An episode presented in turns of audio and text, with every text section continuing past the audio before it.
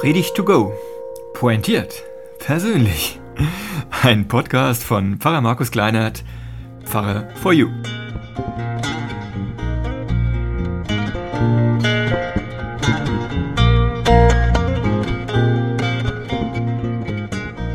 Diesmal mit Jesus, dem Licht, und meinem kleinen Licht, das ich hin und wieder mal leuchten lassen kann.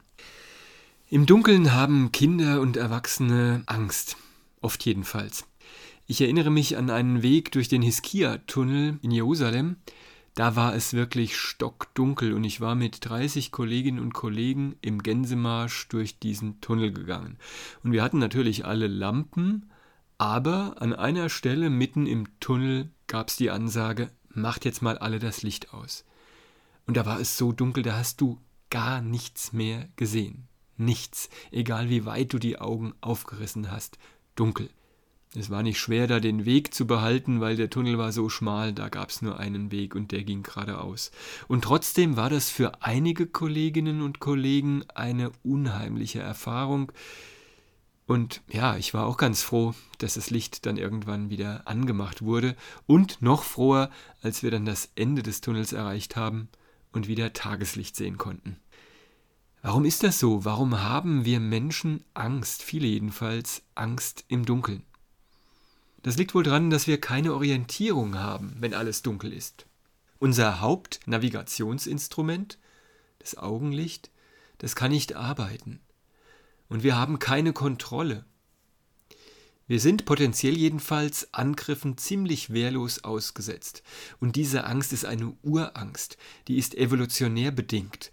Wenn wir in der Steinzeit, also wir, damit meine ich unsere Vorfahren, wenn die also in der Steinzeit in Dunkelheit waren, dann war das immer eine potenzielle Gefahrensituation. Man hat Tiere, die sich anschleichen konnten, nicht gesehen oder auch andere Gefahren.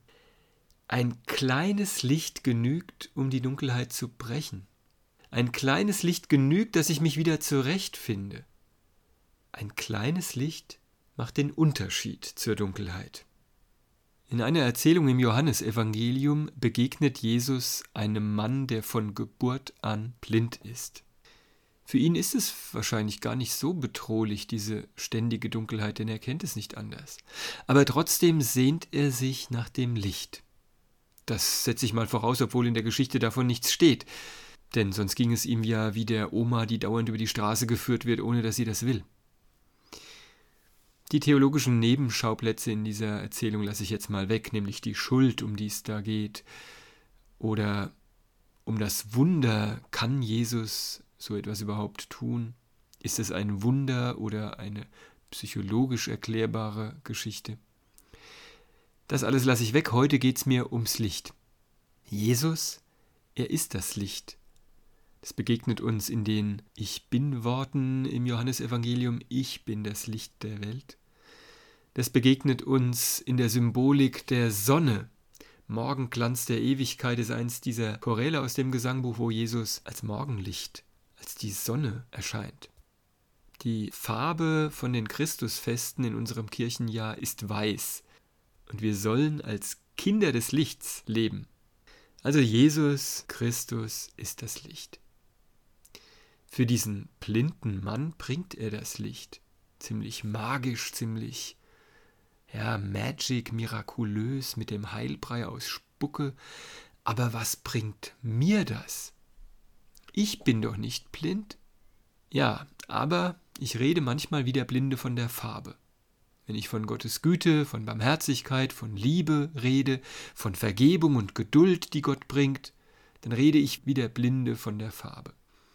Wenn ich mit Kolleginnen darüber rede, wie unsere Kirche morgen aussehen soll, oder im Kirchenvorstand, wenn ich Dinge ausprobiere in unserer Gemeindearbeit, wie die Kommunikation auf Facebook, Twitter, Instagram oder YouTube, wenn ich Konfis, Schülerinnen und Schülern, Jugendlichen, Erwachsenen davon erzähle, warum ich Glaube so wichtig finde. Ja, oder wenn wir uns Gedanken darüber machen, wie es mit unserer Gemeinde weitergehen soll hier in Hungen, in Oberhessen, in unserer Region oder in der Kirche insgesamt. Da rede ich jedes Mal wie der Blinde von der Farbe. Ich rede und rede, als ob ich wüsste, wie es geht. Damit Licht in die Sache kommt, in mein Leben als Pfarrer, als Christ, als Mensch, brauche ich Jesus, das Licht schlechthin, die Lichtquelle für uns. Wenn seine Strahlen mich treffen, dann leuchte ich selbst. Ich kann nicht die Sonne sein. Ich muss auch nicht die Sonne sein. Denn ich bin nicht die Quelle des Lichts, der Ursprung der göttlichen Liebe oder der Hort der Weisheit. Ich bin nicht die Sonne. Das ist Gott selbst, wie er sich in Jesus Christus gezeigt hat. Ich werde angestrahlt von ihm. In mir spiegelt sich sein Licht. Ich kann's reflektieren. Ich bin nicht die Sonne. Ich bin der Mond. Und der gibt Licht in der dunklen Nacht.